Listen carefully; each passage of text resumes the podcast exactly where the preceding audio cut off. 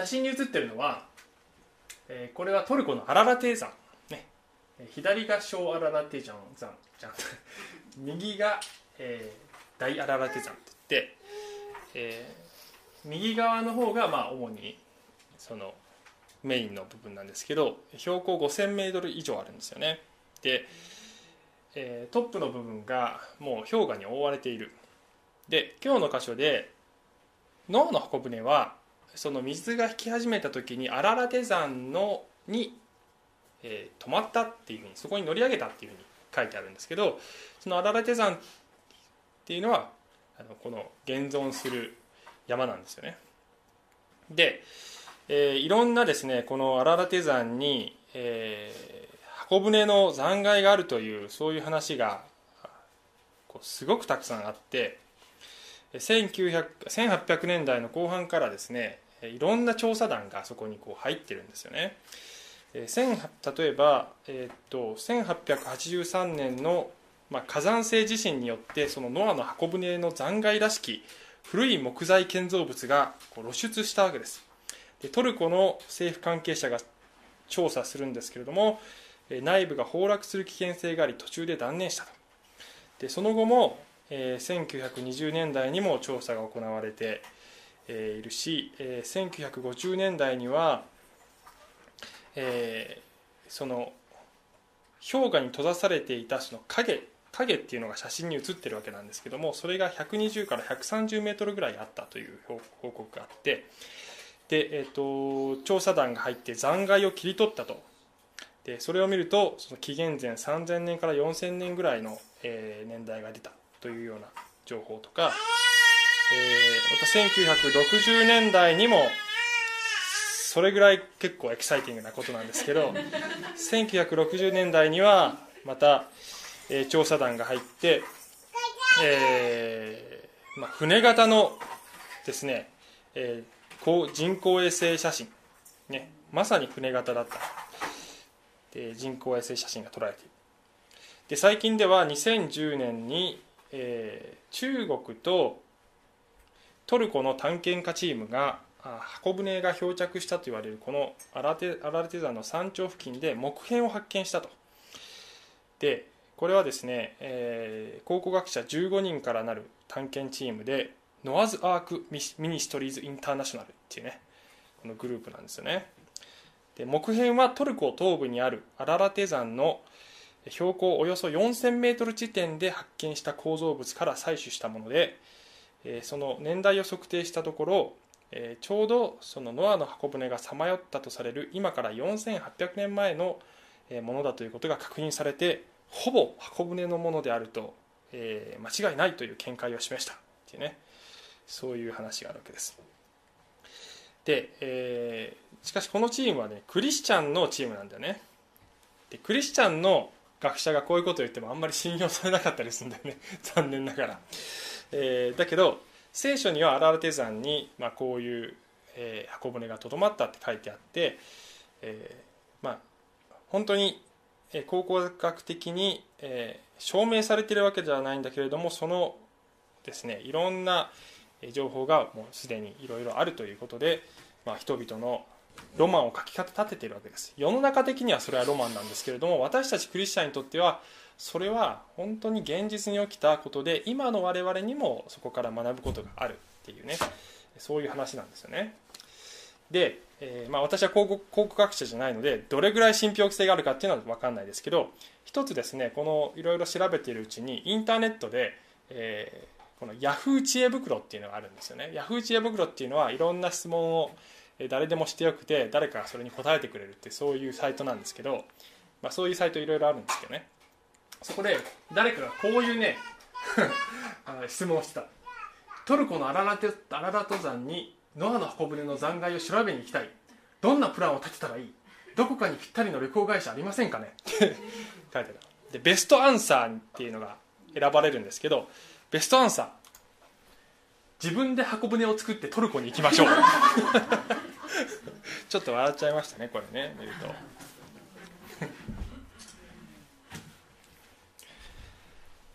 安易な生き方をしたいっていうそういう私たちのえ気持ちがここに表れてんじゃないかなって思うんですよね。何か目標があったりゴールがあったり行きたいところがあって、えー、できるだけ楽にそこに到達したいっていうね。で苦しいのとか嫌なこととかはできるだけ避けたい、まあ、当然の気持ちだと思います。しかし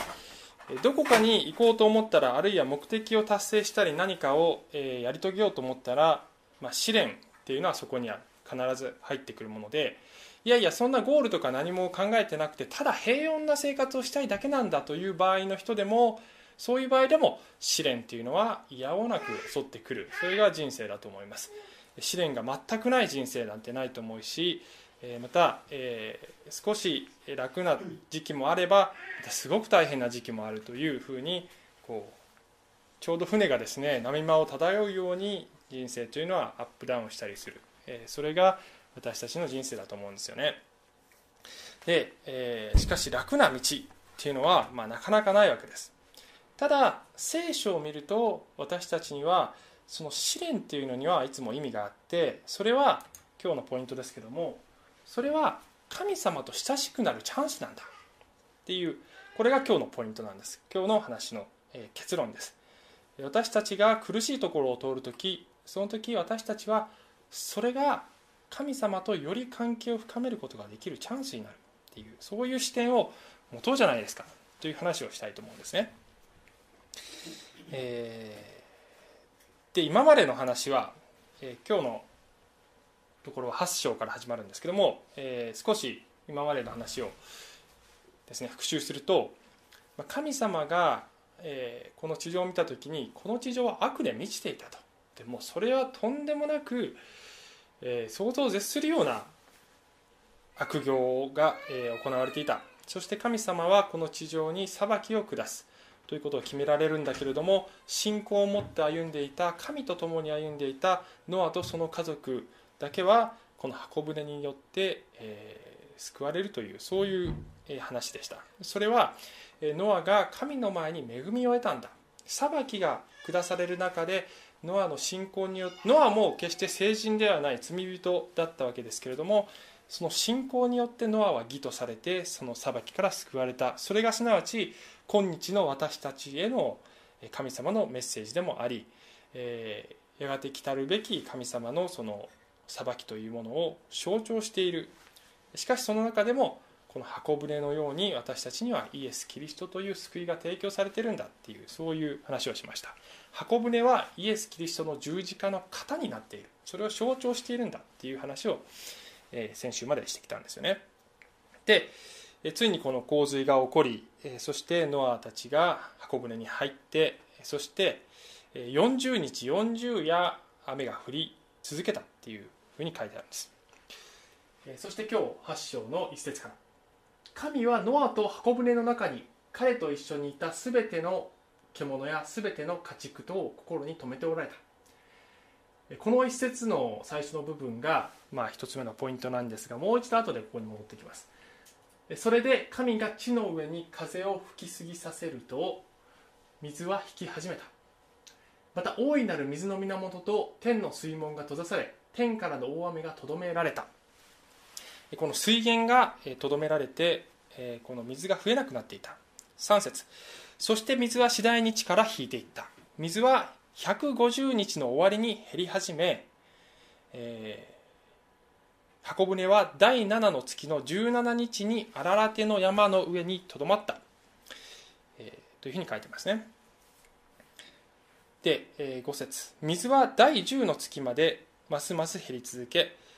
第10の月の1日に山々の頂が現れた。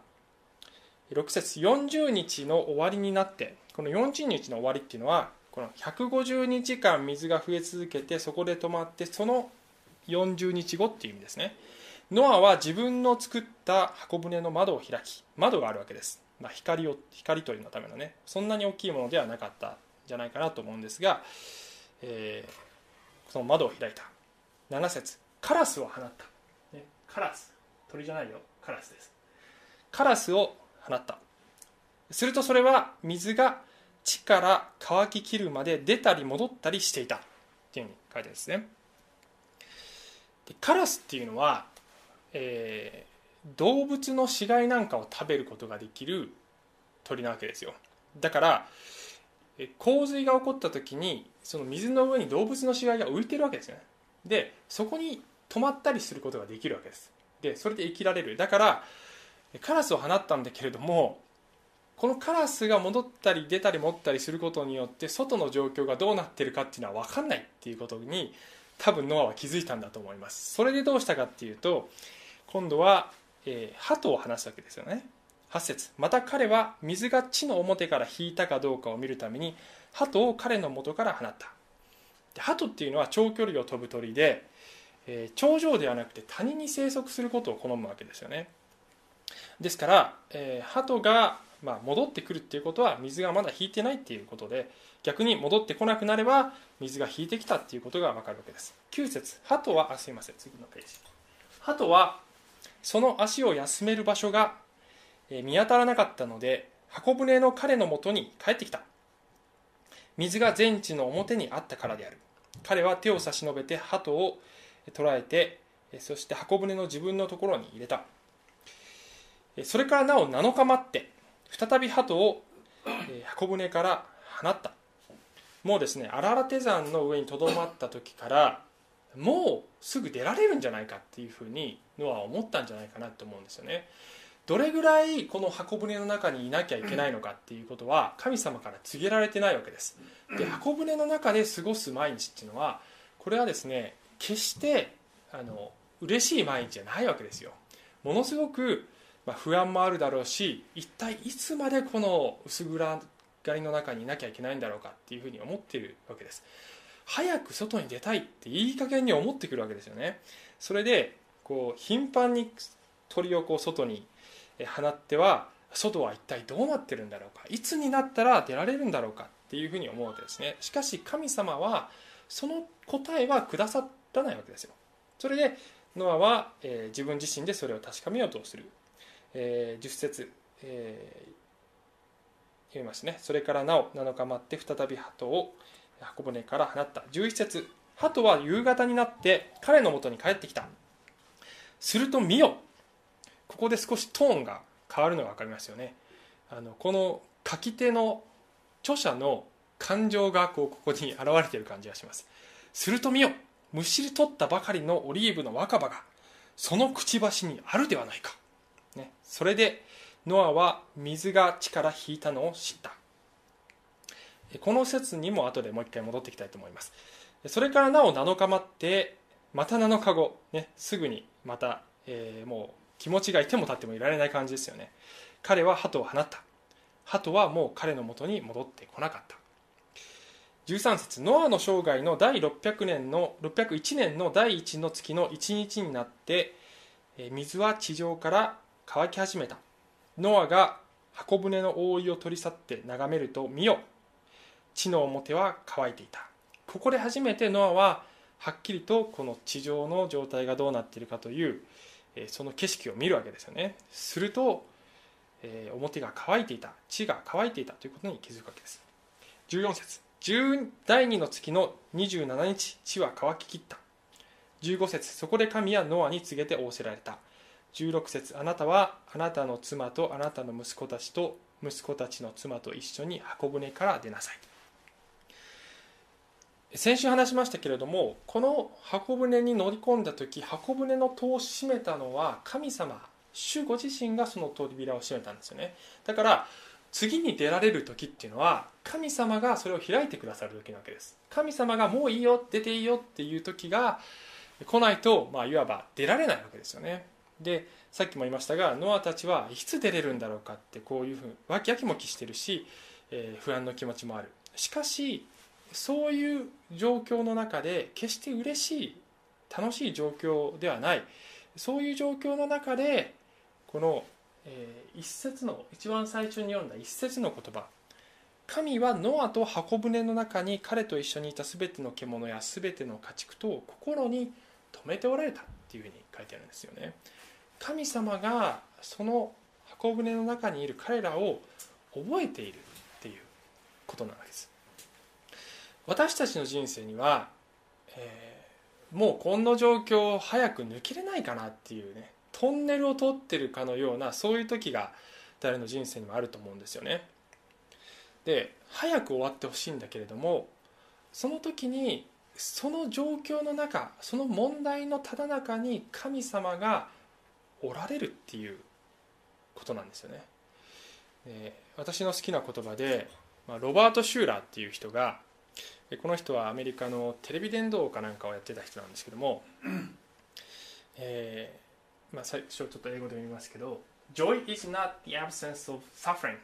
It is the presence of God」っていう言葉で、まあ、訳すと喜びというものは何かというと苦しみが消失することではない。神が臨在していてあ抜けたいてくださるということでであるっていう言葉なんですね。このアブセンスという言葉とプレゼンスっていう言葉が対比されているわけです。アブセンスっていうのはないこと。プレゼンスっていうのは存在するっていうこと。この対比なんですよね、えー、問題がなくなるっていう状態が来ないと喜びや幸せってものは来ないっていうふうに思ってると人生っていうのはすごい大変なわけですよ。なぜかっていうとそれは何回でも何回でも襲ってくるからです。しかし私たちクリスチャンの歩みっていうのはそれに左右されないそれに揺るがされない、えー、 joy っていうのは喜びっていうのはその問題のただ中で神様が生きておられる。神様の臨在がそこにあるっていうことを覚えることができた時問題自体はそこにあるんだけれどもしかしその中で喜びを見いだすことができるっていうことを、まあ、この人は言うわけです。でこの箱舟は、まあ、十字架の型だっていうふうに先週話して先ほども言いましたけど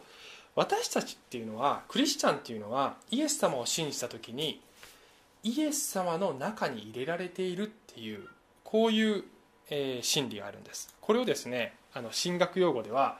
位置的心理っていう言葉を使うんですけども、まあ、ちょっと専門用語なんですけどもエペソービトへの手紙をいくつか抜粋してみました。一章から抜粋してみました。神はキリストにあってっていうこのキリストにあってっていう言葉は英語では in Christ なんですよ。in Christ キリストの中にいるっていうそういう概念なんですけども神はキリストにあって天にある全ての全ての霊的祝福を持って私たちを祝福してくださいました。でとちょっと飛んでこの方にあってまたここでも in him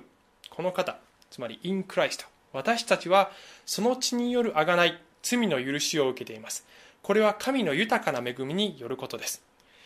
えー、13節。この方にあってまたね in him ってね。あなた方もまた真理の言葉あなた方の救いの福音を聞きまたそれを信じたことにより約束の精霊をもって勝因を押されました。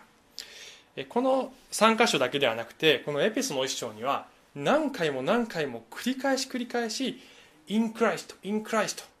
私たちはキリストの中にいるんだ。あなた方はキリストの中にいるんだよ。っていうそういうことをこう何度もこの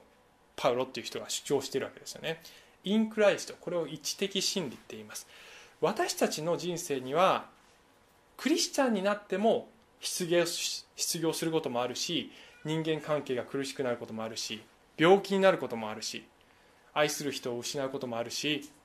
あるいは失敗することもあるし願い通りの結果が来ないこともあるわけです。しかしそういった全てのことが一切合切が神の見ての中にあるという私たちの人生そのもの存在そのものがキリストのうちにあるというこのことを覚えた時にそれをはっきり知った時に私たちの人生は揺るがされないものになってくる。ノアの箱舟もその波に揺られこう揺れてるわけですよ。始終しかしその中で神が共におられるっていうふうにこう約束してくださってるわけです。もう一つのポイントは、えー、この先ほどの箇所の10節から11節。このノアがですねやきもきして何度も、鳥を放ってこの地上がどうなっているのかって調べていた時にこの鳩がですねカラスではなくて鳩。がむしり取ったばかりのオリーブの若葉を加えて帰ってくるわけですね。でこの教会はオリーブ教会なんですけどもオリーブっていうものは教あの聖書の中ではいくついくついくつもの意味があって例えばまあ新約聖書を見るとオリーブ油っていうのは精霊の象徴なわけです。あるいはそのオリーブ油を病人に塗って癒しを祈りなさいっていう要するに癒しの薬としての象徴にもなっているわけですよね。あるいはオリーブの木っていうのはその普遍的教会っていうんですけど、まあ、全世界のクリスチャン全てを含めて教普遍的教会っていう言葉があるんですがそれの象徴としてオリーブの木という例えが使われてたりするんですね。あるいは、えー、このノアの箱舟の箇所でこの若葉を加えてくる。つまり希望の象徴になっているわけです。でノアから見れば地上はどうなってるんだろうかって思ってるわけですけどもそれが見えないんだけどそのオリーブの葉が確実に地は癒しの方向に向かっているということを告げ知らせてくれているわけですよね。その私たちの人生にも傷ついてしまったり壊れてしまったりするそういう場面があるわけですけども神様が希望を与えてくれるそのまだ苦しい状態は続いてるだけど回復と癒しの方向に向かっているというその兆しを神様が与えてくれる時に私たちは新たな力を得ることができるんだと思うんです。でこの教会はですね実はこの教会はあの最初からいた人しか知らない事実があって実は小淵沢オリーブ教会っていう名前じゃなかったんです最初。実はね最初は八ヶ岳リカバリーチャーチっていう名前だったの。だけどねこれあのちょっと加入しようとしていた法人の方から八ヶ岳ってつく名前の教会が他にもあるから混同するとかあるいはちょっとリカバリーチャーチって分かりにくいよねっていうごありがたいご指摘を受けてで再検討して小石沢オリーブ教会っていう名前にしたんですけど本当にそういうふうにしてよかった。と 今は思ってますね。分かりにくいですもんねリカバリーチャーチとか言って。リカバリーっていうのは回復っていう意味ですよね。つまり私たちがこの教会を始めた時に人と神との関係が回復するあるいは傷ついた人の心が回復するあるいは霊的に落ち込んだ人のその信仰が回復する回復する教会癒される教会でありたいという願いを持ってこの私たちとまた塩沢さんたちはこう祈ってそういう教会を目指していきたいねっていうことでリカバリーチャーチっていう名前を付けたわけですけれどもオリーブ教会に変えてもそこには同じコンセプトがこう残ってるわけです。すなわち回復していく神様の希望が与えられているというそういう教会でありたい。そういうクリスチャンでありたいという気持ちがそこに込められている。それがこのコブスターオリーブ教会の名前にあるわけです、えー、まとめると私たちが試練にあった時に 2つの慰めが私たちに与えられていると思います。一つはその問題のただ中に神がいるという確信。問題が去るんじゃない。だけどその中に神がいるという確信。もう一つはそれがやがて解決あるいはそれが回復だったり癒しだったりそういう方向に向かっている必ず神様の時が来て、えー、その時がやってくる。それは待たされる時もある。しかしそういう方向に神様が導いてくれているという希望が常に私たちにはある。この2つの慰めがあるから私たちは試練に立ち向かっていけるんだと思うんです。そしてこのことを学ぶ時に私たちは試練のただ中で神との深い関係をより深く築いていくことができる。友人でも家族でも夫婦でも苦しいところを共に通った仲間っていうのは絆が深くなりますよね。それと同じで神様との関係というのも神様が共にいてくれるというその気持ちを持った状態で苦しい試練を通っていく時に神様との絆は壊れない強いものに変わっていくんだと思います、えー、最後に一つ紹介したいあのストーリーがあるんですけどもこの三浦綾子さんが書いた「細川ガラシャ夫人」ってこれ読んだことのある方いらっしゃいますか？あ意外と結構あるね。えっと私の好きな話この細川ガラシャさんってあえっとね一応この銅像があってえーこの細川ガラシャさんっていうのはこれ日本人なんですけどガラシャっていうのは、えー、洗礼名ですね。洗礼名。ラテン語です。英語で言うとグレイスですよね。ねめぐみさんって感じですね。でこの人は、まあ、戦国時代に生きた人で、えー細川家という、まあ、戦国の武将のところに嫁入りするんですけどもこの細川ガラシャさんのお父さんが、えー明智光秀なんですね。で明智光秀というのは、織田信長の家臣だった人で織田信長を本能寺の変で、えー裏切って、反逆した人ですよね。でその明智光秀は信長を討ったんだけどそのすぐ後に秀吉にやられて三日天下とかって言われている、まあ、そういう人です。その娘がこの細川ガラシャさんなんですね。でこの人はまあ最初はクリスチャンではないんだけれどもこの戦国の武将の、えークリスチャン大名で有名な高山右近の影響をかなり受けてクリスチャンに後でなるんですけどもこの小説の中では、まあ、それがさいだいぶ後半の方に来るんです。ずっとクリスチャンじゃない状態でこう歩んでるんですね。で話の中では彼女の次女がクリスチャンだったっていう設定で描かれてるんですよね。で私の好きな場面があってこの人が、えーお父さんの明智光秀が織田信長を討った時に、まあ、その一族老頭がですね、まあ、反逆者の一族老頭が全部殺されちゃうようなそういう時代ですから非常に危険な立場に置かれるわけです。それで夫の細川忠興が、まあ、この妻をかくまうために京都のこの山中にあの逃げさせる逃避させて幽閉させるそういう場面があってそこにこのガラシャさんは次女たちと共にこの1年8ヶ月ぐらいずっとそこでとどまるっていう場面があるわけですね。で彼女はそこで本当に苦しい思いをする。いつまでここにいなきゃいけないんだろう。それこそこの箱舟の中にいるノアのように先の見えないようなトンネルだっていうようなそういう時を過ごしていてああ本当に辛いっていうそういう状況にいるわけです。でこの三浦綾子さんが描いているこの会話があるんですけどこの部分は創作だと思いますが私の好きな場面なんですが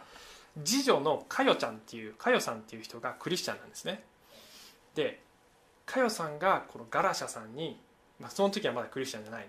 たまこさんっていうわけです。たまこさんに「私はあなたのために祈ってます」っていうふうに言うわけですね。でそうするとこのガラシャさんであるその時のたまこさんは何を祈ってると言うんですか早く家に帰れるように祈ってくれてると言うんですかっていうふうに言うといや実はそうじゃないと。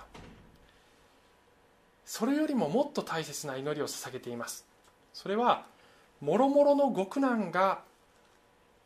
お方様にとってつまりあなたにとって大きなご恩寵と思い遊ばすことができますようにという祈りでございます。っていうふうに言うんですよね。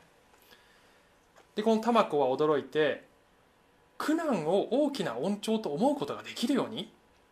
それよりも早く帰れるというその祈りの方がありがたいと思いますけどっていうふうに言うわけです。で佳代さんがいやそれはもちろんその祈りも捧げています。しかし人の一生は苦難の連続かもしれません。無事に帰ってもまた別の大きな苦難が待ってるかもしれません。でよくその神父さんが言ってましたと。苦難の解決は苦難から逃れることではなく苦難をデウスつまり神様のご恩寵として喜べるようになることだと。っていうふうに諭すんですよね。でこの時この玉子は何言ってんだと、まあ、言ってることはわかるけどそんなの不可能だよ。苦難を喜ぶなんて不可能だよ。っていうふうに退けちゃうんだけれども後で彼女はまあやがてクリスチャンになっていくっていうそういうストーリーなんです。人生は苦難の連続ですよ。だから苦難から逃れられないと喜びや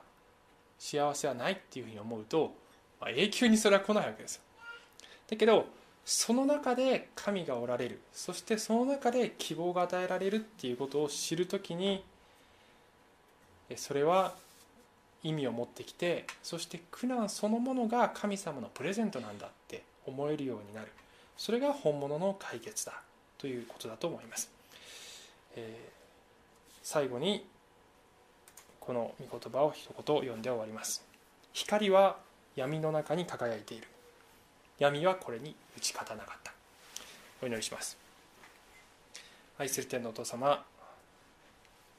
ノアも箱舟の中でいつまでこのトンネルが続くんだろうかと思ってトータル1年以上もの月日をその中で過ごしたわけです。いつ終わりが来るのか。そういう時は私たちの人生にもあると思います。しかし神様あなたはそのただ中にいて私たちを慰め全てのことが神の御手の中にあるということを私たちに分からせて慰めをくださいます。またそれだけではなくやがてそれは終わりが来てもう一度この河合たちに降り立つことができる時が来るよというその希望を私たちにあなたは与えてくださいます。どうぞ苦しいところを通っている方々がいればあなたが慰めを与えてくださるように。また今は大丈夫でもいつかはそういう時を通ることがあるかもしれません。その時に本当にあなたが生きて働いておられる神であることを私たちと共におられる私たちのうちにいてそして私たちがあなたの中にいるというこの私たちのポジションの真理を私たちがはっきりと心に持っていることができますようにイエス様の名前によってお祈りします。アーメン